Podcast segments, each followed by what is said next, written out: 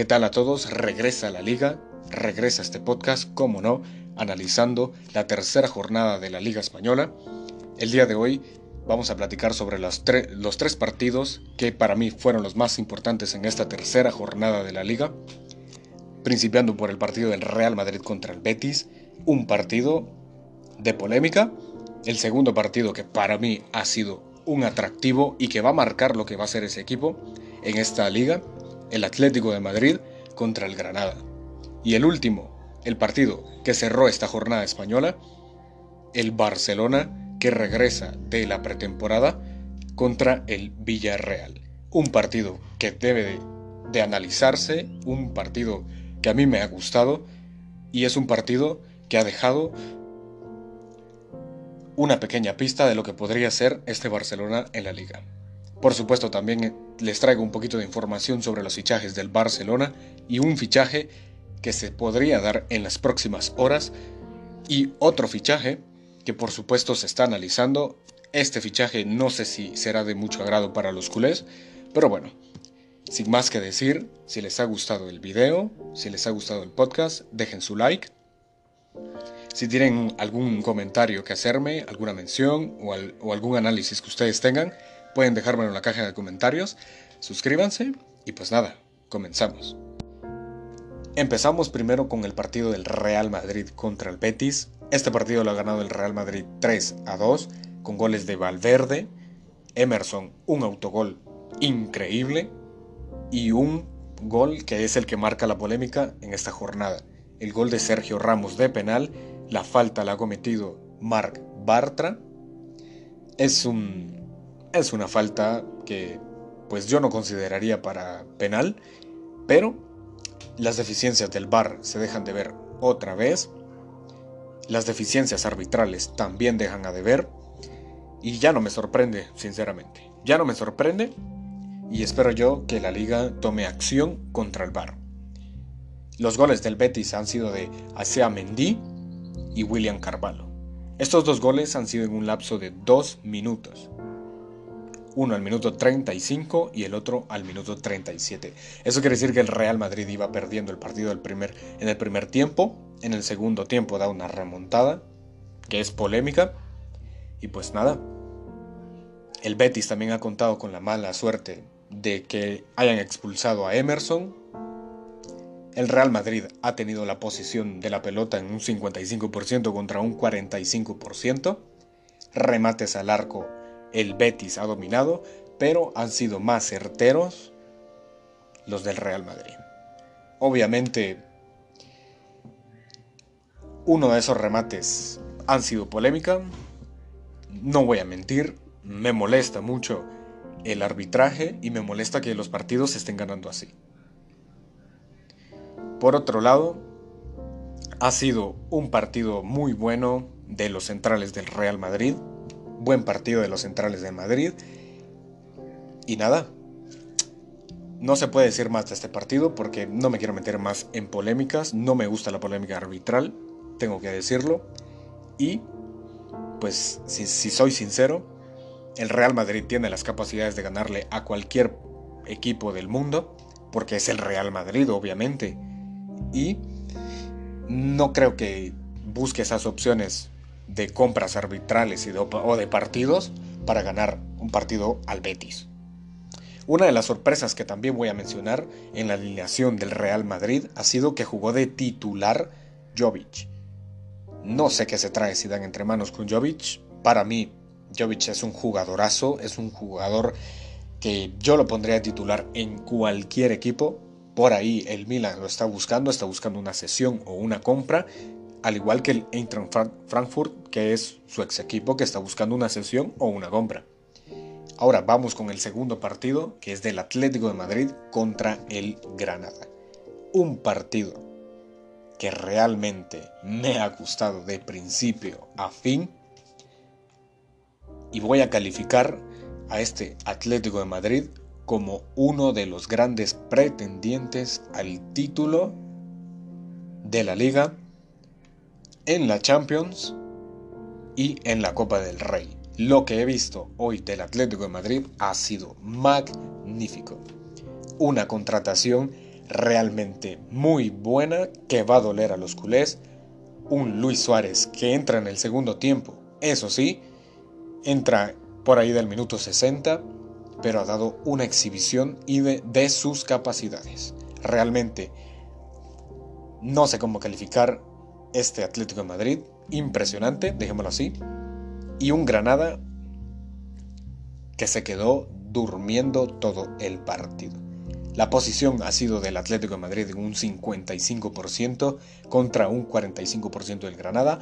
Ese es el estilo, el estilo del Atlético de Madrid, no dominar todo el partido.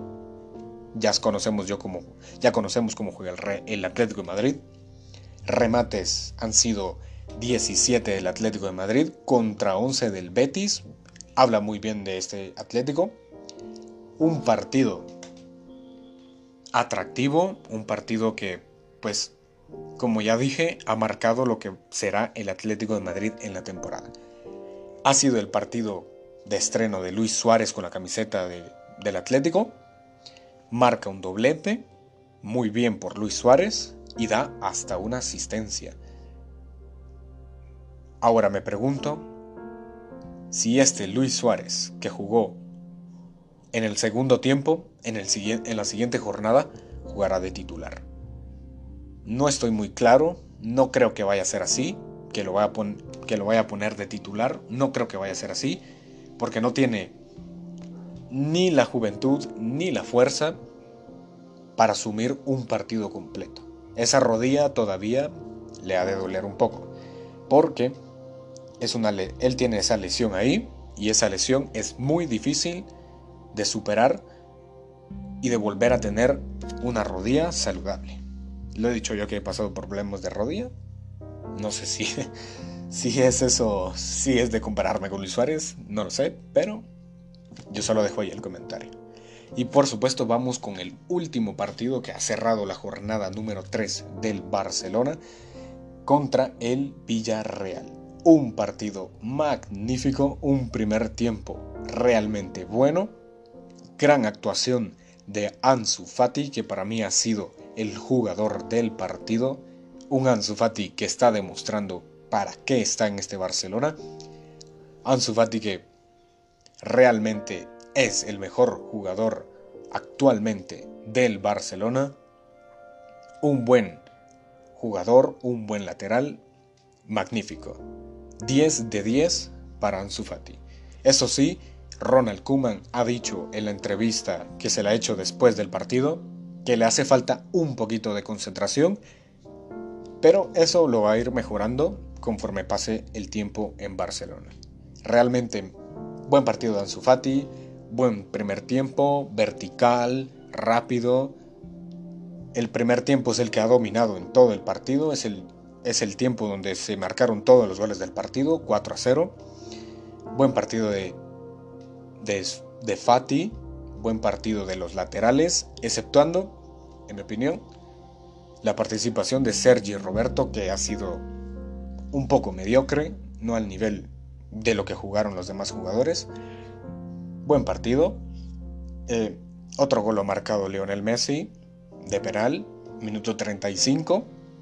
Y un autogol de Pau Torres, a pase de Messi. Sinceramente no, no tengo más que decir de que ha sido un buen partido.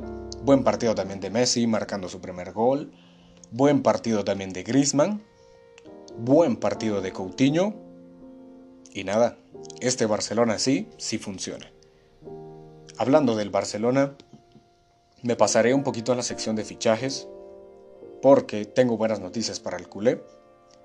Serginho Dest está muy cerca del Barcelona a pocas horas de que se concrete su fichaje con el Barça. Por ahí se está hablando de unos 25 millones, más variables, que no sé de dónde se va a sacar ese, dinero el Barcelona, por ahí por de la venta de, de Semedo. Y hay un fichaje que se podría dar, que está en un 50-50, el fichaje de Sinchenko. Sinchenko que es mediocampista y puede jugar como lateral izquierdo, jugador del Manchester City, jugador que pues para Pep Guardiola es un buen jugador y necesario en el equipo. Actualmente creo que está lesionado, pero Sinchenko es un buen jugador, pero no le veo cabida en este equipo. Esta noticia la ha dado Diario Sport. No sé si es verídica, pero sería un fichaje innecesario. Porque en la posición de medio centro ya se tiene a Pjanic, se tiene a Ricky, se tiene a, a Busquets, a Leñá. Tienen para, para tirar centrales y laterales izquierdos, laterales izquierdos obviamente, ya sabemos quiénes son, Pedri, Trincao y Dembélé. Así que, sinceramente, no creo que se vaya a dar este fichaje, pero la mención ahí está. Y, y bueno, eso ha sido todo por hoy. Espero que les haya gustado el podcast. Ya saben, denle like, suscríbanse si les ha gustado. Y espero volverlos a ver pronto.